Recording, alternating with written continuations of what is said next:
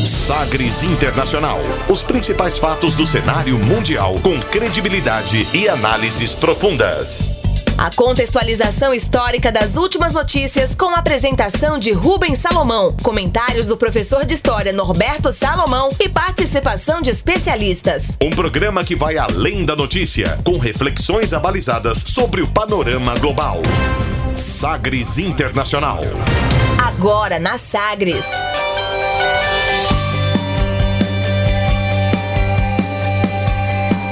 Olá, seja muito bem-vindo à 74 edição do Sagres Internacional, número 74. Eu sou Rubens Salomão e a partir de agora com você, ouvinte Sagres, os fatos precisos e análises credenciadas sobre os principais temas mundiais. E você confere nesta edição o tema do dia: China e Índia o que há por trás da escalada de tensão que deixou soldados mortos em confronto, em um choque na fronteira. ONU discute a criação de uma comissão para investigar o racismo sistêmico nos Estados Unidos e no mundo. Equipe de Trump quer mais debates com o adversário democrata Joe Biden na TV. Ministro da Saúde do Zimbábue é preso acusado de corrupção na compra de insumos para a Covid-19. Documento pede que países vetem a indicação de Abraham Weitraub, agora fora do Ministério da Educação, para o Banco Mundial. Estes e outros destaques nesta edição do Sagres Internacional número 74 e ainda a música mais tocada nas paradas da Costa Rica. Fique ligado, Sagres Internacional está no ar. Você conectado com o mundo. Mundo. O mundo conectado a você. Sagres Internacional. E como sempre, o programa conta com a produção, comentários do professor de História e Geopolítica, Norberto Salomão. Oi, professor, tudo bem? Olá, Rubens. Olá, os nossos ouvintes, tudo bem? Satisfação grande estarmos novamente juntos aqui para refletirmos sobre o cenário internacional, até porque o nacional também está pegando fogo, né? que tá. coisa maluca. Então, para o mundo que eu quero descer. Não tá fácil, hein? Vamos que vamos aqui, mais uma edição do Sagres Internacional. Você nos acompanha, claro, participa, manda o seu feedback aqui sobre o programa. Nós estamos acompanhando e esperando a sua participação aqui pelo WhatsApp, 984001757. Aí você manda aí a sua mensagem, é o WhatsApp aqui da Sagres e também por e-mail. Aí você redige o seu e-mail pelo jornalismo. Estamos chegando com Sagres Internacional nesta edição. E começamos o programa, como sempre, conferindo uma declaração de destaque nesta semana. Agora, as frases bem ou mal ditas por aí. Sim, pero la canción... Abre aspas abre aspas nesta edição para a alta comissária para os direitos humanos da ONU, a Organização das Nações Unidas, Michelle Bachelet. Ela comandou nesta semana uma reunião do Conselho de Direitos Humanos em Genebra, na Suíça, sobre a criação de uma comissão para investigar o racismo sistêmico nos Estados Unidos e no mundo. Abre aspas para Michelle Bachelet. Behind today's racial violence, systemic racism, and discriminatory policing lies the failure to acknowledge and confront the legacy of the slave trade and colonialism. To build a more solid foundation for equality, we need to better understand the scope of systemic discrimination with disaggregated data by ethnicity or race. We also need to make amends for centuries of violence and discrimination, including through formal apologies, truth telling processes, and reparation in various forms. O que foi que ele disse? O que foi que ele disse? É o que foi que ela disse, né? Neste caso aí, Michelle Bachelet, abre aspas. Por trás da atual violência racial, racismo sistêmico e das políticas discriminatórias está a incapacidade de reconhecer e encarar o legado da escravidão e colonialismo. Para construir uma base mais sólida para a igualdade, precisamos entender melhor a discriminação sistêmica com dados segmentados por etnia ou raça. Também precisamos reparar o dano de séculos de violência e discriminação, incluindo desculpas formais, processos de declaração da verdade e reparações de várias formas, Fecha aspas para Michelle Bachelet. O Conselho de Direitos Humanos, um órgão da ONU com sede em Genebra, na Suíça, dá então prosseguimento ao debate sobre o caso George Floyd e violência policial nos Estados Unidos, o país que não faz mais parte desse conselho desde 2018, quando Trump decidiu sair do Conselho de Direitos Humanos lá da ONU. Países membros então discutem agora, nessa semana, a criação de uma comissão interna internacional independente de inquérito.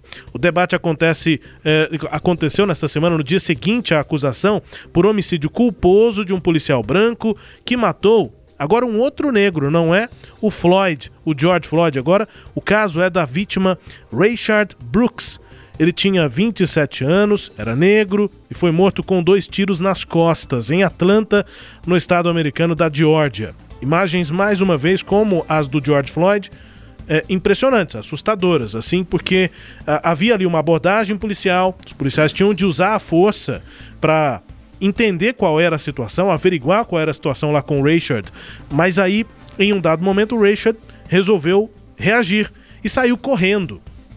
E o que um policial fez? Sacou a arma e disparou três vezes contra ele nas costas. Dois tiros pegaram nas costas dele e ele acabou falecendo. Não dá para entender.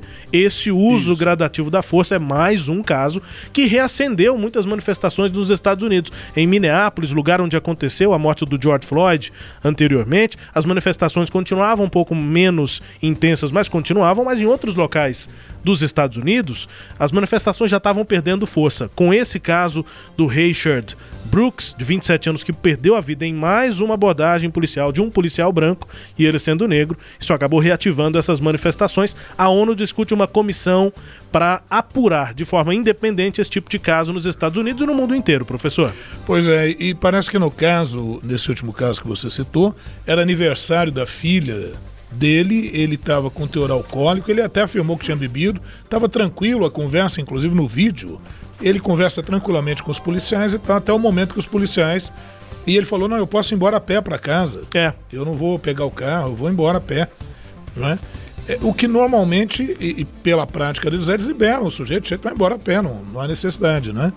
Mas resolveram prendê-lo, até aí tudo aparentemente normal. Quando vão prendê-lo, ele reage e a, a, na fuga os tiros. É desproporcional a ação. Né? Então houve uma desproporcionalidade da ação. Primeiro, é, é, em querer prender o sujeito por essa situação, mas é tudo bem, vá lá. Segundo, pelo fato de você é, é, atirar o indivíduo pelas costas e você pode, você treinado com a arma na mão, você pode atingir o pé, a perna, a nádega, o sujeito vai parar, uhum. né? o ombro. Mas aí é, é, é aquela, a, o que, que acontece, Rubens? Aquilo que nós já falamos.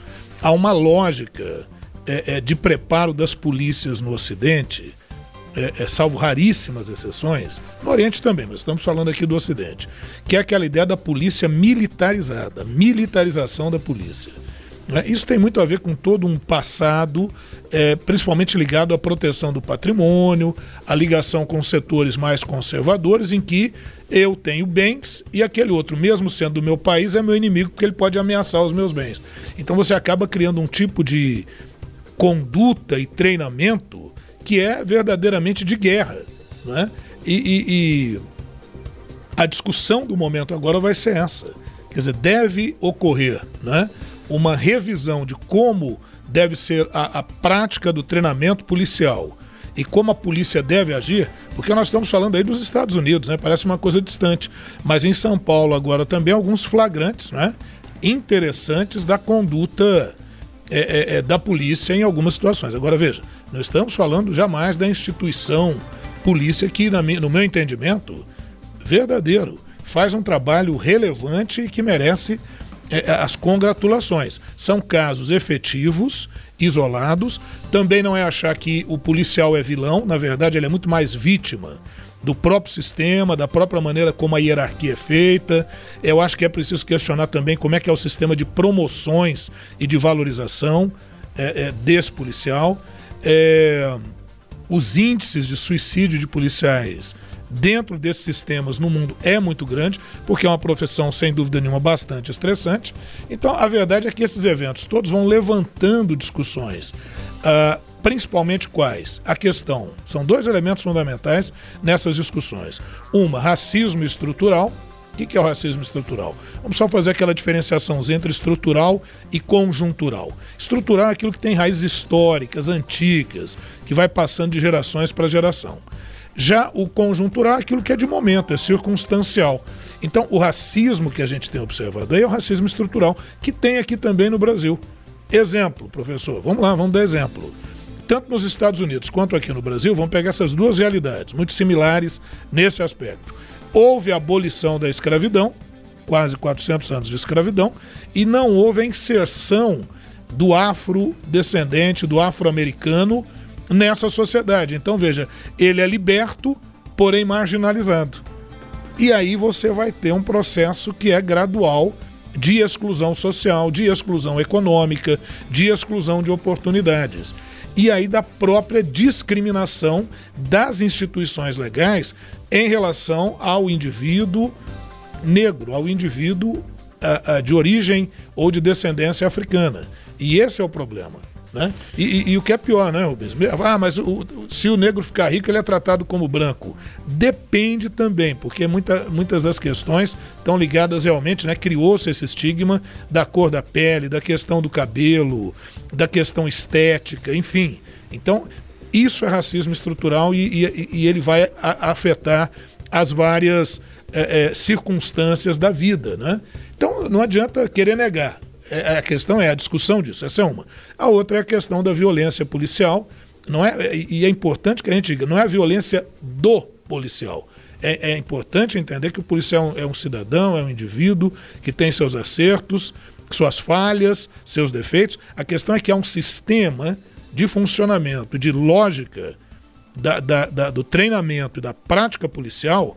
Olha o que eu vou falar aqui, que está errado, professor. Não, que precisa ser refletido, pensado para que se evite morte de inocentes. Porque senão daqui a pouco tem gente que vai falar aí que a gente está defendendo bandido, que não tem nada disso. É. A questão é, há uma lógica que precisa ser repensada. Quem sabe esse é o modelo certo? Será que é? É esse o modelo que está dando certo? É isso, é refletir um pouquinho sobre essa situação, porque ontem foi o Floyd, amanhã é o outro, né? Depois da manhã pode ser eu, pode ser meu filho, pode ser seu vizinho. Casos e mais casos aqui no Brasil enfim, também, né? Enfim, né? Ah, e, e, outra coisa, não entender que a polícia é rival, é inimigo, tem nada a ver com a instituição, a polícia, instituição relevante, importante, nem o policial, figura que está aí trabalhando nas ruas. Tem a ver com uma lógica de procedimento, de treinamento e de aplicação disso no dia a dia e também observar o nível de estresse com o qual esse policial trabalha e o que, que pode ser feito em relação a isso ou então a ONU fazendo esse, esse debate, né, os países membros dessa comissão, desse Conselho de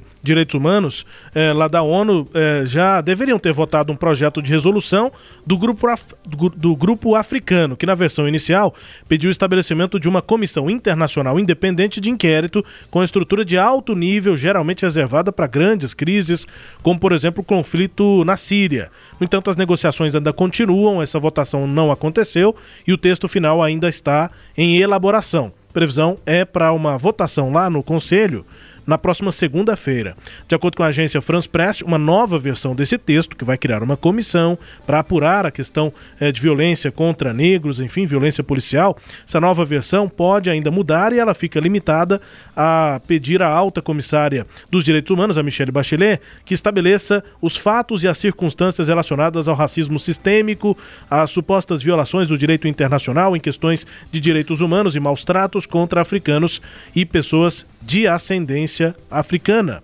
Também condena as práticas raciais discriminatórias e violentas da polícia contra negros e pessoas com origem né, africana e o racismo estrutural endêmico no sistema penal nos Estados Unidos e em outras partes do mundo. O documento está sendo elaborado e vai sair daí uma comissão da ONU para apurar esse tipo Muito de bem. situação. Ainda em tempo, né, Rubens, se me permite, é, eu falei de duas questões: a questão do racismo estrutural, a questão da violência policial. E aí um terceiro ponto que, que me recordei aqui agora, que é de uma possível reparação dos ditos países ricos em relação a países africanos. Né? A Bachelet citou, citou isso no, no, que nós ouvimos. Essa aqui. é outra questão, né? porque muitos desses países se enriqueceram em grande parte explorando de forma brutal o continente africano. E, e, não caberia, talvez, então, uma reparação, não é a indenização só não, mas uma retomada de, de, de campanhas e de ações efetivas para gerar infraestrutura na África, para gerar infraestrutura de comunicação, de saúde, de transporte, enfim. Pode ter certeza que será discutido. Se vai chegar algum resultado prático, Aí só... ONU, do apoio dos países que fazem Isso, parte. Os Estados Unidos, por exemplo, saiu desse conselho. Então, depende de quem está no conselho. O Brasil faz parte, por exemplo, desse Conselho de Direitos Humanos na ONU. O que mais me surpreende é o fato dos Estados Unidos ter saído na, na gestão Trump. E, tá, não tem problema, ele é contra, ele acha que essa forma de pensar direitos humanos não está correta. Até aí tudo bem. A questão é que ele não apresenta uma proposta alternativa, né? É. Então isso é muito maluco. É como se ele desprezasse o completamente problema. o problema e essa discussão, né? É isso, nosso quadro abre aspas aqui, dando destaque para esse debate lá na ONU, na Organização das Nações Unidas. Agora com o tema do dia. Navegando pelos mares da informação. Sagres Internacional.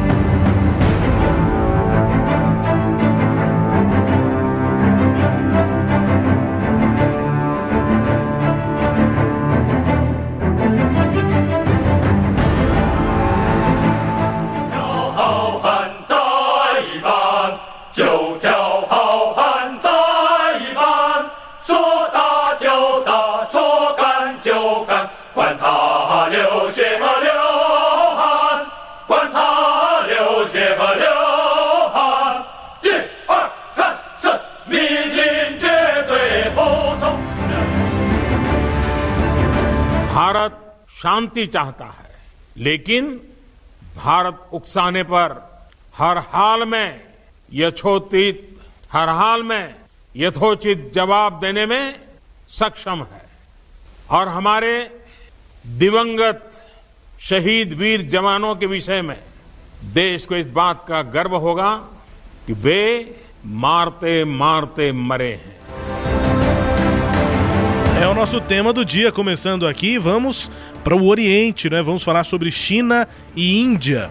É um conflito que aconteceu nesta semana. Nós ouvimos aí uma música é, épica, né? Muito clássica, é, que é, invoca aí os sentidos aí dos guerreiros chineses, né? Essa música é mais triunfal, posso dizer Isso, assim, né, professor? E aí também um canto chinês do exército é, chinês é, chamado Nine Heroes, né, em inglês, mas nove heróis, fazendo memória aí também, é, homenagem, né, ao exército e às forças militares da China. E esse que nós ouvimos agora falando é o Narendra Modi, que é o líder, não é lá da Índia. Depois desse conflito ele disse o seguinte, abre aspas: a Índia quer paz mas se for provocada, a Índia vai providenciar uma resposta apropriada. E no caso de nossos bravos soldados que perderam suas vidas, o país deve ficar orgulhoso porque esses morreram lutando por nós, ou lutando por seu povo. Fecha aspas, Narendra Modi, líder da Índia. É, e Índia e China, as duas nações mais populosas do mundo, com os dois maiores exércitos e armas nucleares, estão em conflito há semanas no Himalaia. A crise escalou nesta terça-feira passada, dia 16 de junho. O exército indiano diz que três de seus soldados, incluindo um coronel, foram mortos em combates corpo a corpo com tropas chinesas. E a imprensa indiana informou que o exército tinha perdido 20 homens e infligiu 43 baixas aos chineses. A China ainda não confirmou o número de mortos e feridos. O fato é que essas informações vão sendo atualizadas e houve um confronto lá entre os dois eh, países. Foram as primeiras. Sim, Pois é, foram as primeiras eh, mortes em mais de quatro décadas na disputa pela fronteira reivindicada pelos dois gigantes asiáticos. E um ponto importante é entender como é que surgiu o confronto mais recente e o que é que está é, por trás dele entre China e Índia. É o que está envolvido aqui no nosso Sagres Internacional, no tema do dia. Para começar a responder essas perguntas, né, é, professor, é importante a gente fazer um retrospecto, entender essa situação de forma mais ampla. Há um acúmulo de tensões entre os dois países. A área do confronto aí nessa semana está exatamente na fronteira chamada de linha de controle real é, entre os dois países no Vale de Galvan, ou Galwan, como é que fala? Né? Galwan. Em Ladakh. É, isso ocorre na disputa da região da Caxemira, que é altamente militarizada e ponto de frequentes conflitos por causa de reivindicações territoriais concorrentes entre Índia, Paquistão e China.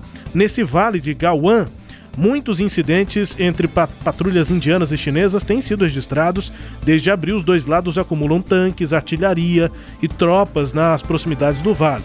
As forças terrestres são apoiadas por helicópteros eh, de ataque e aviões de combate. No início do último mês de maio, as tensões aumentaram depois que a imprensa indiana disse que as forças chinesas montaram tendas, cavaram trincheiras e transportaram equipamentos pesados vários quilômetros para dentro do que era considerado pela Índia como seu território. O movimento ocorreu depois que a Índia construiu uma estrada de várias centenas de quilômetros para ligar uma base aérea de alta altitude que eh, foi, reativou em 2008. Então essa base estava funcionando, a Índia construiu uma estrada. Isso. Isso acabou aparentemente provocando a China, que respondeu, é. avançando ali nos seus limites. A Índia culpou a China pela situação eh, e a China, por sua vez, pediu à Índia para não tomar medidas unilaterais ou criar problemas, e aí vira versão contra versão, professor. É, na verdade, é, é, é isso aí que você falou, né, Rubens? A, a... Na verdade, na verdade você tem, é tão complicada essa questão, viu, Rubens, que a gente vai tentar esmiuçar aqui um pouquinho para a gente ter assim, uma, uma noção básica do processo. Né?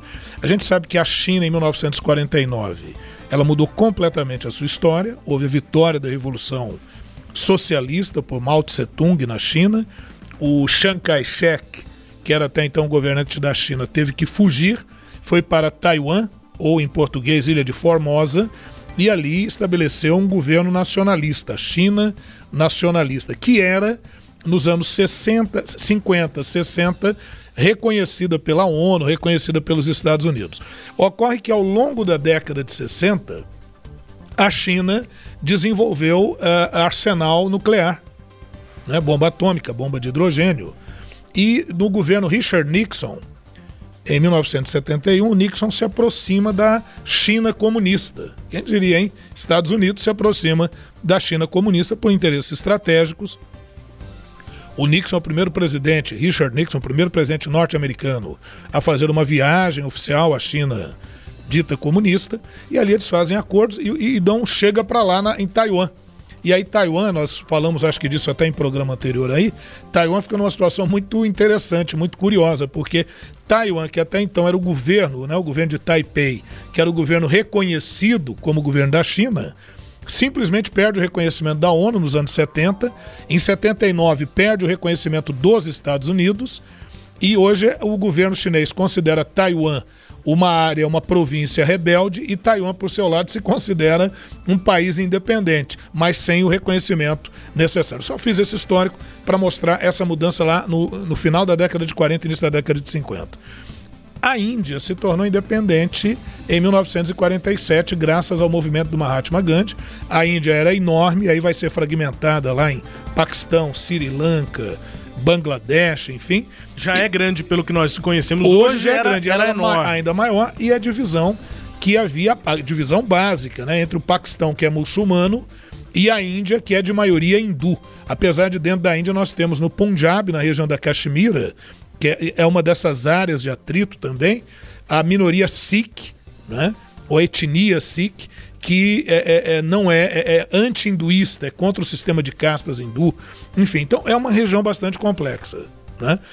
Agora, o problema é que a China também avançou sobre a região do Himalaia, sobre a região do Tibete. Na década de 50, o Tibete foi dominado pela Índia. Inclusive, o grande líder tibetano, Dalai Lama, recebeu abrigo onde? Na Índia. Uhum. O que acirrou ainda mais a, a, a, o, o atrito entre Índia e China. E ao longo do tempo, a Índia também foi desenvolvendo artefato bélico nuclear. Então, olha que interessante: são duas potências é, é, é, bélicas, são, tem os dois, estão entre os dois maiores exércitos que nós temos no mundo, está entre né, os grandes exércitos que nós temos no mundo. E desde 1950, a China se recusa a reconhecer determinadas fronteiras traçadas ali durante a era colonial britânica. Então aí já tem o tempero é, do efeito daquilo que as potências europeias provocaram no século XIX, quando adentraram aquelas regiões. Após a Segunda Guerra Mundial, houve a gradual descolonização da África e da Ásia, independências locais, e aí ficaram os problemas das fronteiras. Em 1962, essas disputas fronteiriças levaram a uma guerra violentíssima que resultou numa humilhante derrota, óbvio, da Índia. A China tem um potencial bélico muito maior, né? Em homens, tinha um potencial bélico muito maior do que a Índia naquele momento. E aí, desde essa guerra, a Índia e, China vão se recusando a cada um a reconhecer o limite da outra, né? A Índia diz que a China ocupou 38 mil quilômetros quadrados dentro do seu território, é, que fica na área onde, tá atualmente, onde atualmente ocorreu aí esse, esse conflito. Né? E a China, pelo seu lado, reivindica todo o estado de Arunachal e Pradesh, que estão ali na região do Tibete Sul, ou Tibete do Sul. Né? Então existem também outras regiões que eles disputam, e essa linha que você citou, a, a, a, a LAC, né? essa linha real, uhum. ou linha de controle real, foi é, estabelecida justamente após essa guerra de 1962, por meio de um acordo. Agora, é, não tem sido cumprida, já há muito tempo há todo um processo de disputa pela região, destacadamente pelo Vale do Galwan, né, que eles disputam essa área, e, como você colocou, não é a primeira vez que isso acontece. Agora, por que estão brigando tanto pela região? Porque a região é estratégica. Há partes nessa região que são é, muito interessantes para a agricultura, tem uma fertilidade interessante. E, e, justamente por isso, porque era estratégica, inclusive no caso de uma guerra, pelo próprio posicionamento, é que eles estão fazendo infraestrutura na região. Então fazem ponte, fazem estrada, começam a aparelhar aquela região e cada um dos lados se sente cada vez mais ameaçado.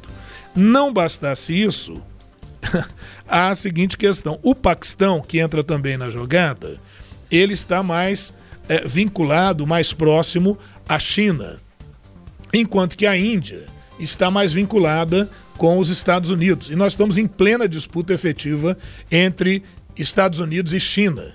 Então há uma disputa global, a China quer se estabelecer como uma potência global definitivamente, se possível inclusive superando os Estados Unidos, e de outro lado a China é parte de uma política muito mais regional, buscando uma postura muito mais de multilateralidade, né? E, e, e isso também é um outro aspecto que envolve a região. Pra você ter uma ideia, em agosto de 2019, a Índia tomou algumas decisões bem, bem duras em relação a algumas das suas regiões. Isso acirrou ainda mais o processo. Quer dizer, áreas que tinham alguma autonomia perderam um pouco dessa autonomia que tinham. É, que tinha, né? E a, o que a gente falou aí, por exemplo, o Paquistão, é, é uma das raízes da desconfiança da Índia está na relação entre a China e o Paquistão. E o Paquistão está coladinho ali. E, e, o Paquistão e a Índia disputam também algumas fronteiras, né? É, é uma rota estratégica, né? E por isso que fizeram rodovia lá. Para você ter uma ideia, é, eles gastaram até agora 60 bilhões de dólares. Pequim gastou em investimentos de infraestrutura no Paquistão. Então é, é uma aproximação muito grande. Agora, olha que curioso, Rubens e ouvintes. Apesar de tudo isso, a China é uma das grandes parceiras comerciais da Índia. Então, olha, fica uma disputa territorial, mas ao mesmo tempo tem acordos internacionais, e é por isso que nem China nem Índia estão muito interessados em um conflito direto. Uh, a tendência é eles tentarem fazer um acordo e amenizar as tensões na região.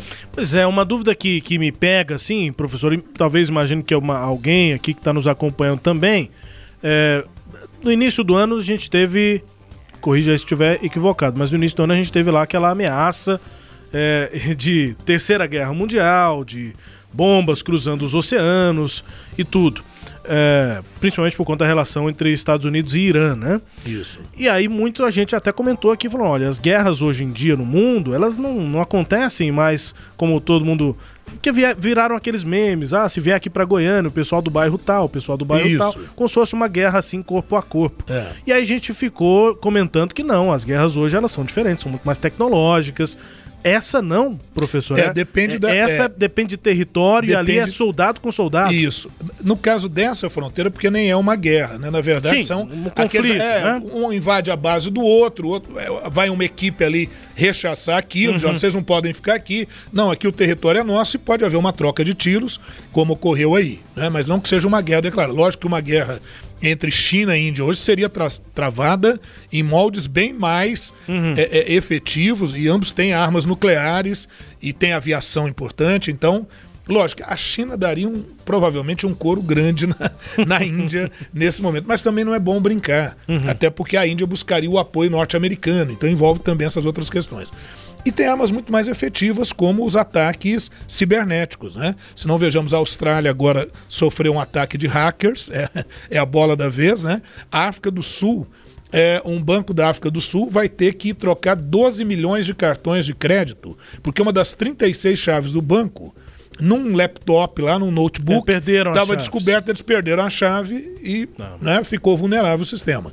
Então tem de tudo, né, Rubens? Mas nesse caso de- desses tiros e tal, como você pode ter no norte do, do, do Iraque, eh, na região com os curdos, você vai ter uma guerra mesmo corpo a corpo. Você, você vai. Ainda há isso. Quando a gente fala dessas guerras mais tecnológicas e que elas existem, é, é muito mais o conflito ou de grandes potências ou da atuação de uma grande potência querendo matar ou eliminar, não vamos falar matar, vamos né, ser eufêmicos, eliminar um alvo, como foi o caso do general eh, iraniano Soleimani. Soleimani ah, ah, com um drone.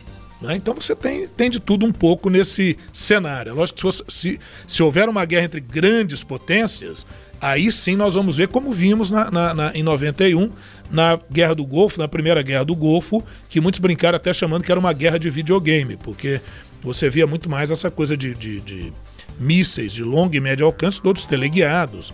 Hoje você pode fazer um ataque, como ocorreu do Soleimani, o operador do drone estava nos Estados Unidos, né? É, E o que é interessante da Guerra do Golfo é que, de fato, a- as imagens que vinham, né, que eram publicadas, que as TVs mostravam, eram bem semelhantes às dos videogames da época, né? Que Sim, não, eram, isso é- não eram imagens tão Isso, definidas. isso. Hoje em dia, tanto as dos drones e as dos, do- dos militares, quanto as dos videogames têm alta definição. É, e aí, e aí o, o paradoxo. O, o governo norte-americano eh, mandou soldados para lá, né, na- na- nessa primeira guerra do Golfo, e o coturno, ele tinha um ilhóis de, de metal para refrescar, para arejar. Né? E eles não perceberam, olha que uma potência, né? Quando o soldado bateu o pezinho dele na areia do deserto, começou a fazer bolha no pé do cara. Então eles tiveram que trocar todos os, coturnos. calçados, os coturnos e tal, co- por um outro sistema. Esse é, é um lado. Né? E, e, por outro lado, a gente vê essa guerra absolutamente tecnológica e a frustração dos soldados norte-americanos nessa primeira guerra do Golfo.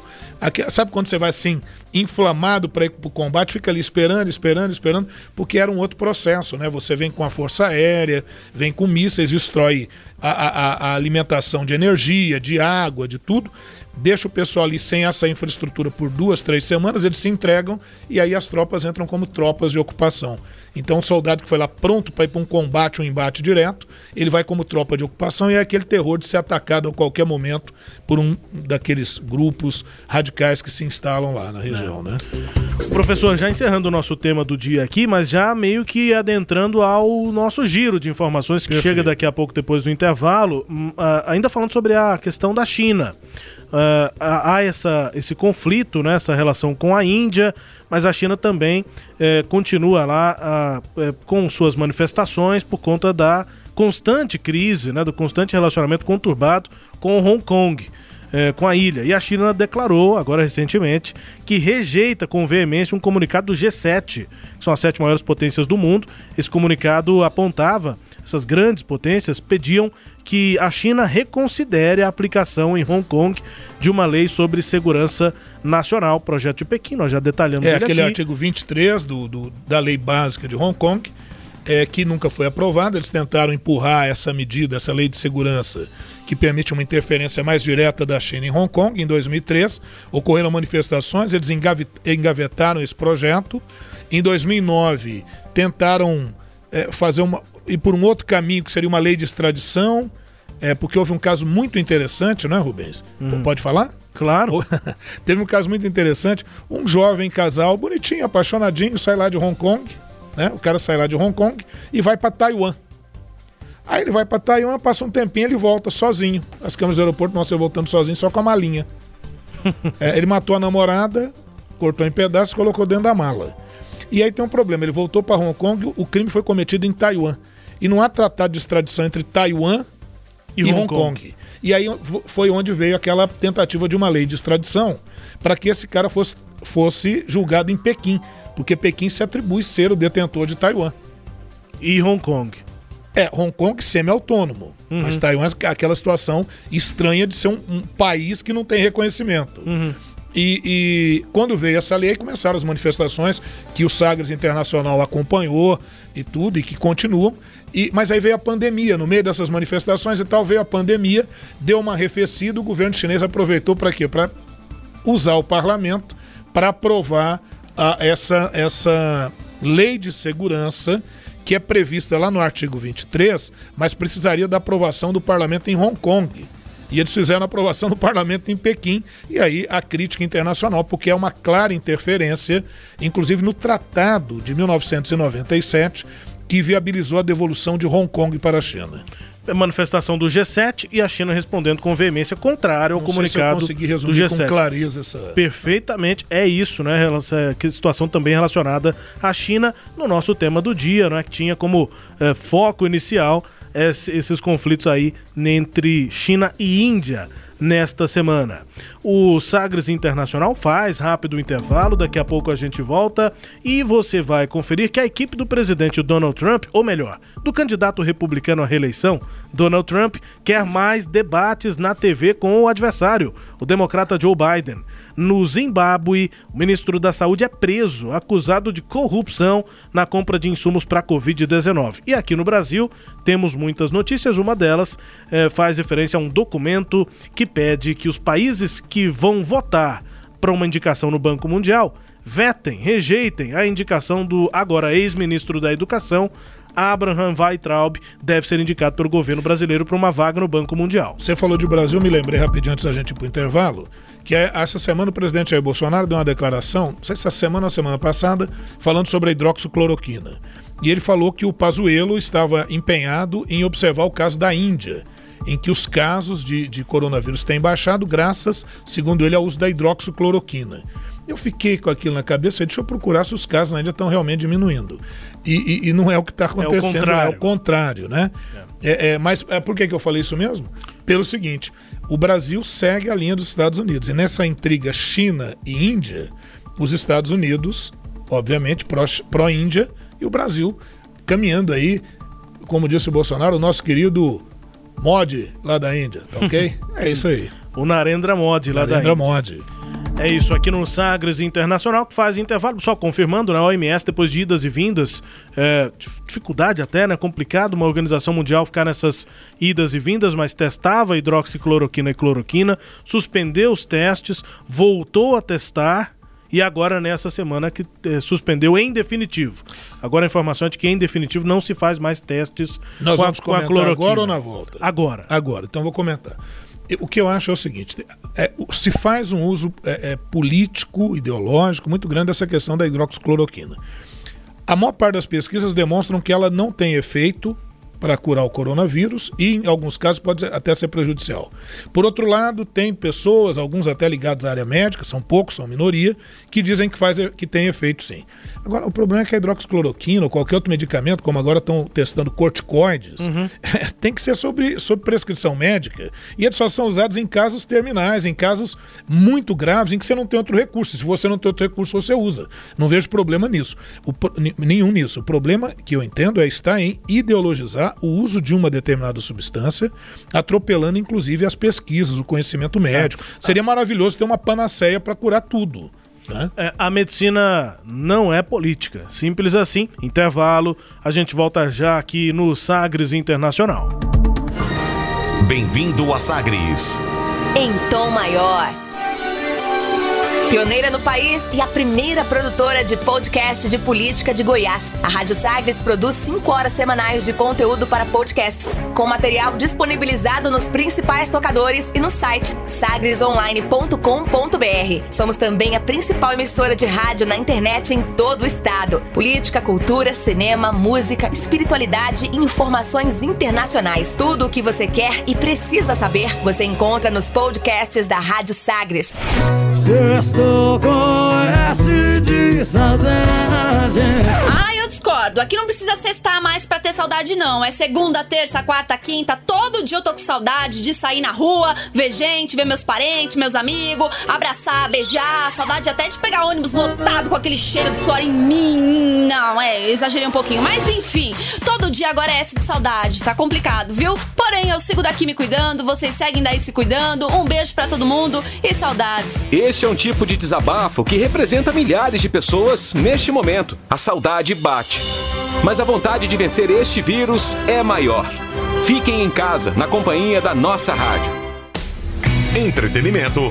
Jornalismo. Prestação de serviços. Rádio Sagres. Em tom maior.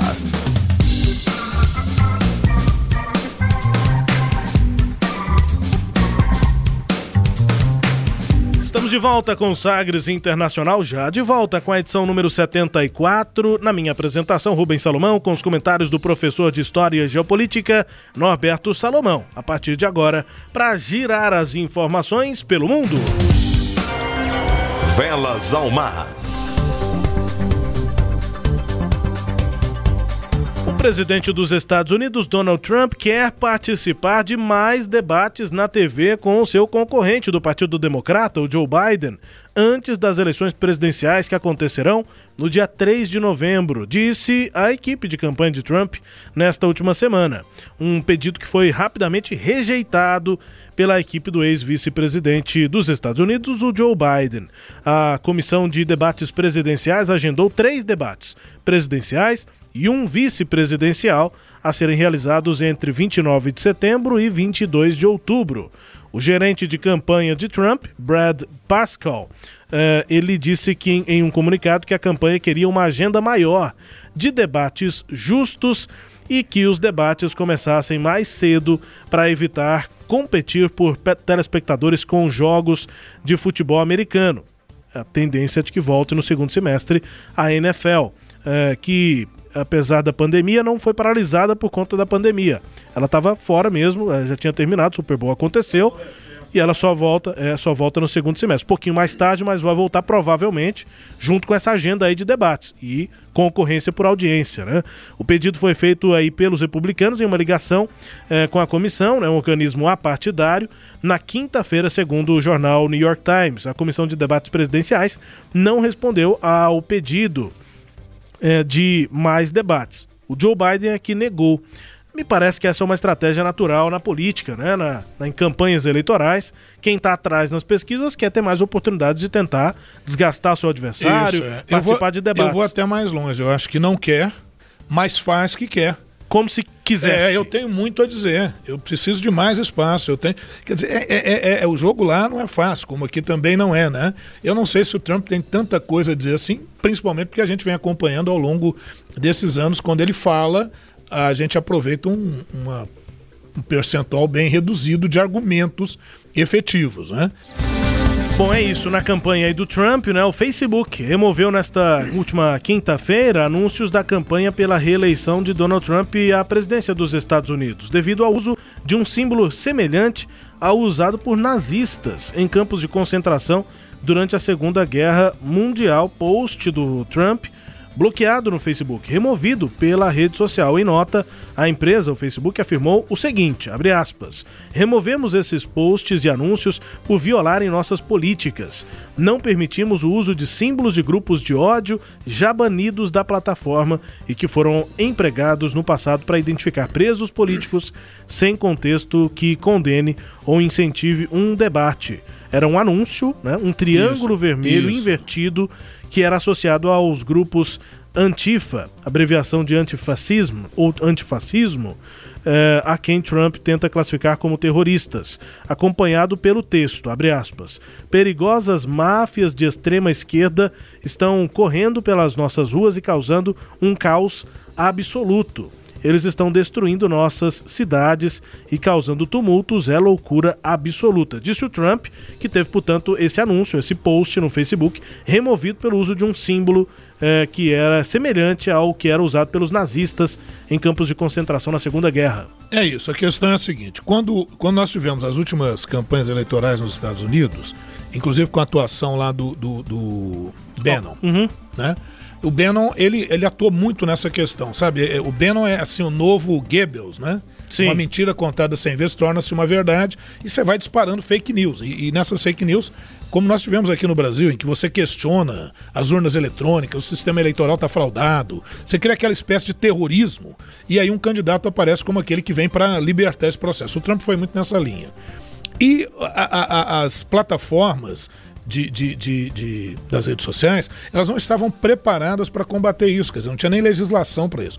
De lá para cá, muita coisa surgiu e a própria política dessas empresas eh, tem modificado. O Zuckerberg, do Facebook, ele sofreu eh, ah, críticas severas por não ter tomado posturas assim antes em relação a pronunciamentos do Trump. E pressionado, acaba se posicionando nesse momento.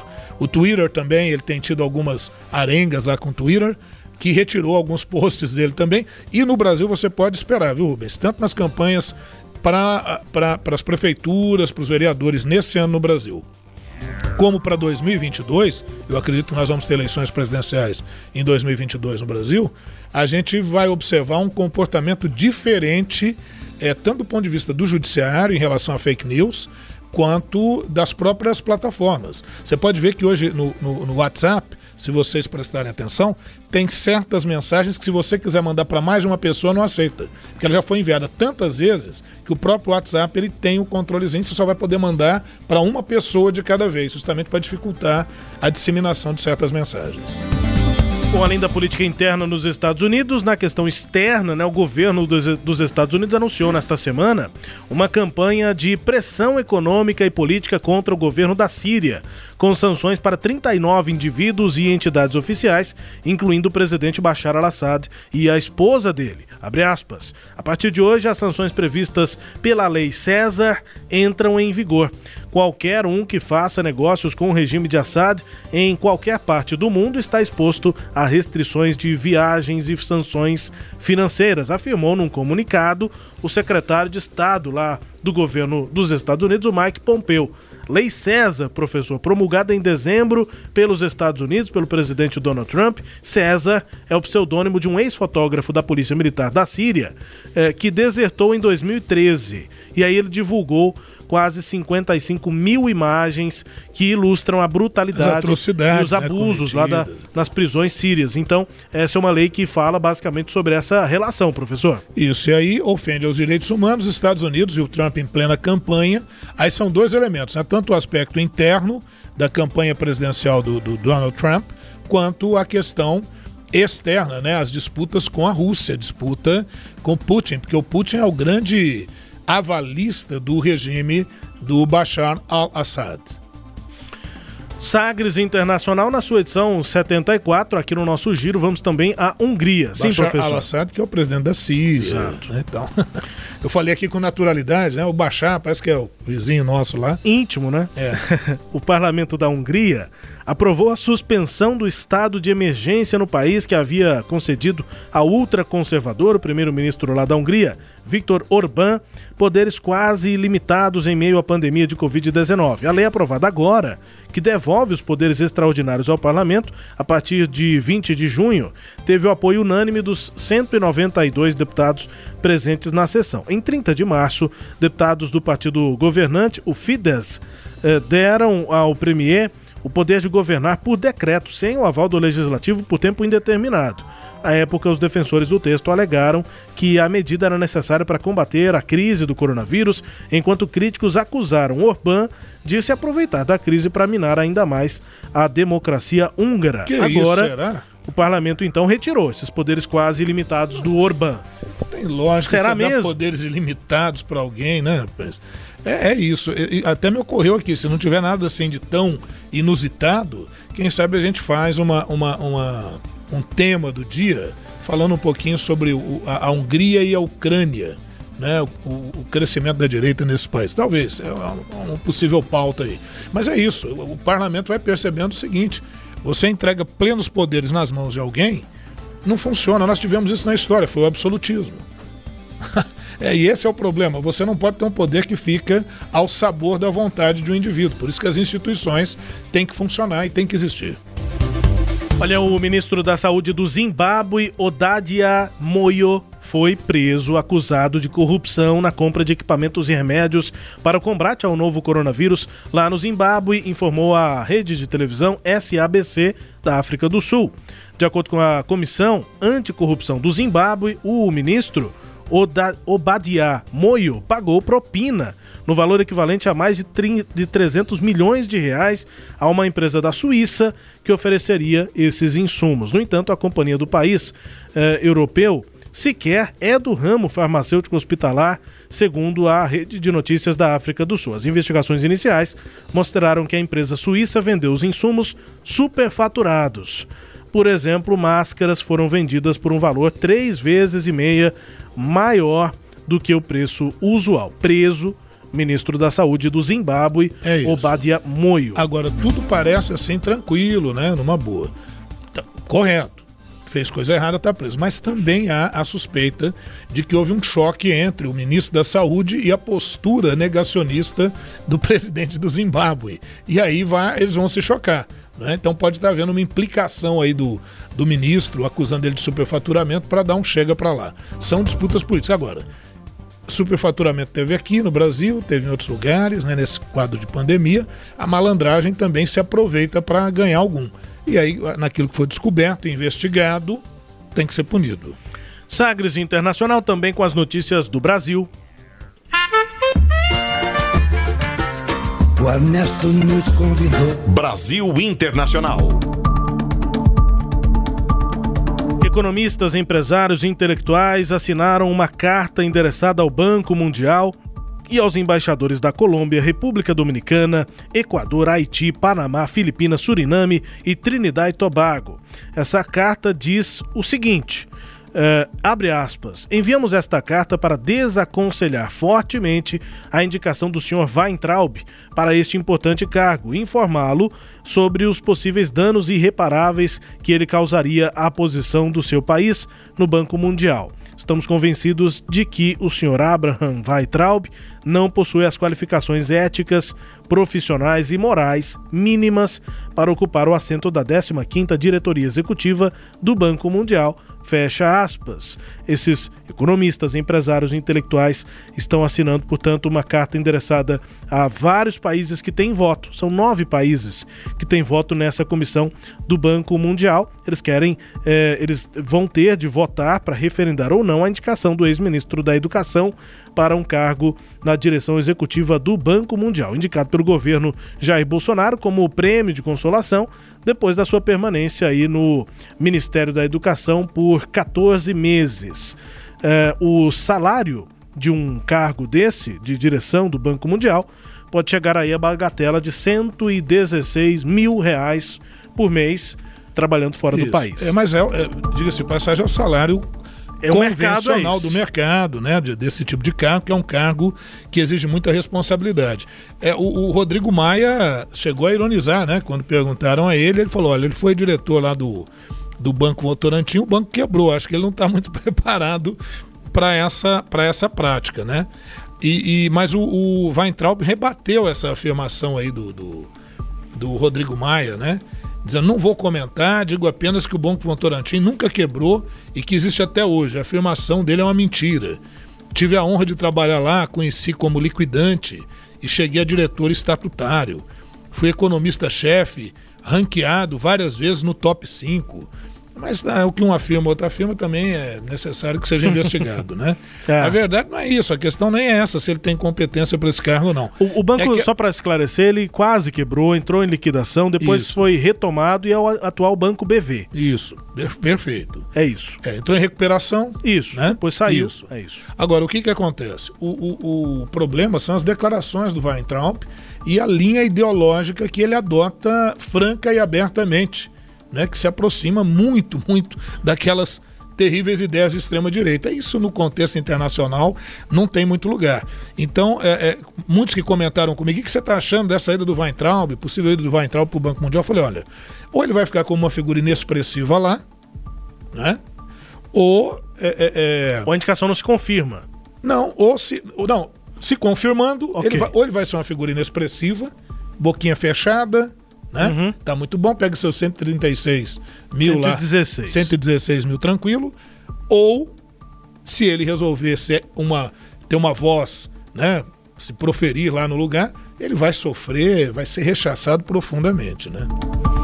Olha, é, ministérios da Economia e das Relações Exteriores divulgaram nesta semana uma nota conjunta em que apoiam a iniciativa dos Estados Unidos de se candidatar ao comando do Banco Interamericano de Desenvolvimento, BID. Essa nota diz o seguinte: o Brasil e os Estados Unidos compartilham valores fundamentais como a defesa da democracia, a liberdade econômica e o Estado de Direito. O Brasil defende uma nova gestão do BID condizente com esses valores e com o objetivo maior de promoção do desenvolvimento e da prosperidade da região. Fecha aspas, é um trecho dessa nota assinada pelo ministro da Economia e pelo ministro das Relações Exteriores, Paulo Guedes e eh, Ernesto Araújo. De acordo com o jornal Folha de São Paulo, inicialmente o governo brasileiro tinha a intenção de indicar o seu próprio candidato à presidência do BID, que é um Sim. banco importantíssimo para financiamentos, principalmente de obras, né, de vários setores eh, na América Latina com destaque, né, o Banco Interamericano de Desenvolvimento. O Brasil então queria indicar, o nome seria Rodrigo Xavier, empresário brasileiro, ex-presidente do UBS, para o comando do BID. Só que aí eh, os Estados Unidos, que tradicionalmente exerce a vice-presidência executiva do BID, resolveu lançar um candidato eh, à presidência do banco. Deu um chega para lá, então? É, Maurício Claver Carone para o posto é o nome indicado pelos Estados Unidos, de acordo com a agência internacional de notícias Bloomberg. O Carone é cubano-americano, tem dupla nacionalidade, ex-apresentador de talk show, ex-diretor executivo nos Estados Unidos do FMI. Ele é cubano, mas vive nos Estados Unidos. Isso. É isso, né? Se, É, a gente é. vai pensar que o Brasil perdeu para Cuba. Não. Aí o, É o nome Bolsonaro escolhido pelos louco. Estados Unidos para ocupar a presidência. Como eu disse, tradicionalmente Isso. os Estados Unidos ocupam a vice-presidência executiva, que é um cargo importante, mas não é o Uhum. principal. O Brasil queria, a princípio, ocupar a presidência. Quando os Estados Unidos entraram na jogada, o país aqui, o Brasil, recuou. É, é isso aí. Não tem, não tem nem muito comentário a se fazer, né, Rubens? Mais uma vez o Brasil está desprestigiado diante da política diplomática norte-americana. É mais um toco que o Brasil leva, né? Tem gente que pode discordar, mas não é isso? Uma parceria tão, É tão opção. forte, uma aproximação tão grande, é, a gente não tem visto os Estados Unidos é, é, dar mole pro Brasil, não. Essa opção por uma, ah, ah, uma opção de relações exteriores subservientes, né? É, então é, isso é um problema. Fim do Sagres Internacional nesta edição número 74. Sem antes conferir música bem tocada pelo mundo, vamos a Costa Rica. E daqui a pouco a gente explica. Voltamos lá. bazar J'entends des bails à 300 morts. À ce qui paraît, je te cours après. Mais ça va pas, mais t'es taré. Mais comment ça Le monde est typé. Tu croyais quoi Qu'on plus jamais. Je pourrais t'afficher, mais c'est pas mon délire. D'après les rumeurs, tu m'as eu dans ton lit. Pas moyen, dja. J'suis pas ta cata, dja dja. Genre, en katana, baby, tu dettes ça. Oh, dja dja. Y'a pas moyen, dja dja. J'suis pas ta cata, dja dja. Genre, en katana, baby, tu dettes ça. Tu penses à moi, je pense à faire de l'argent. Je suis pas ta daronne, je te fais pas la morale. Tu parles sur moi, ya air. Crash encore, ya air. Tu voulais m'avoir, tu savais pas comment faire. Tu finiras aux enfers. Son Nakamura, je l'ai couché. Le jour où on se croise, faut pas tout faire. Tu jouais le grand frère pour me salir. Tu cherches des problèmes sans faire exprès. Putain, mais tu déconnes. C'est pas comme ça qu'on fait les choses. Putain, mais tu déconnes. C'est pas comme ça qu'on fait les choses. Putain, mais tu déconnes. C'est pas comme ça qu'on fait les choses. Oh, dja dja. Y'a pas moyen, dja É. Jaja, música de Aya Nakamura. A música que está sendo bem tocada lá na Costa Rica. A Aya Danyoko, mais conhecida como Aya Nakamura, é uma cantora maliana, ou seja, nascida no Mali. Ela é mais conhecida por seu hit Jaja, que tem mais de 500 milhões de visualizações no YouTube. A Aya Nakamura publicou sua música online, ganhando seguidores aí é, desde o início deste ano, finalzinho de 2019, início deste ano. Ela tem 25 anos, está estourando com essa música que está bem tocada lá na Costa Rica. Professor, ouvindo aí a, a música da Aya Nakamura, maliana. Vamos embora com mais um Sagres Internacional. Muito bem, vamos nos despedindo aí, sempre agradecendo a audiência qualificada do Sagres Internacional e ah, agradecendo também ao Sistema Sagres de Comunicação. Um abraço e voltaremos aí na nossa 75ª edição. É isso, pessoal. Obrigado aqui pela companhia. Até a próxima. Você ouviu Sagres Internacional. Os principais fatos do cenário mundial com credibilidade e análises profundas.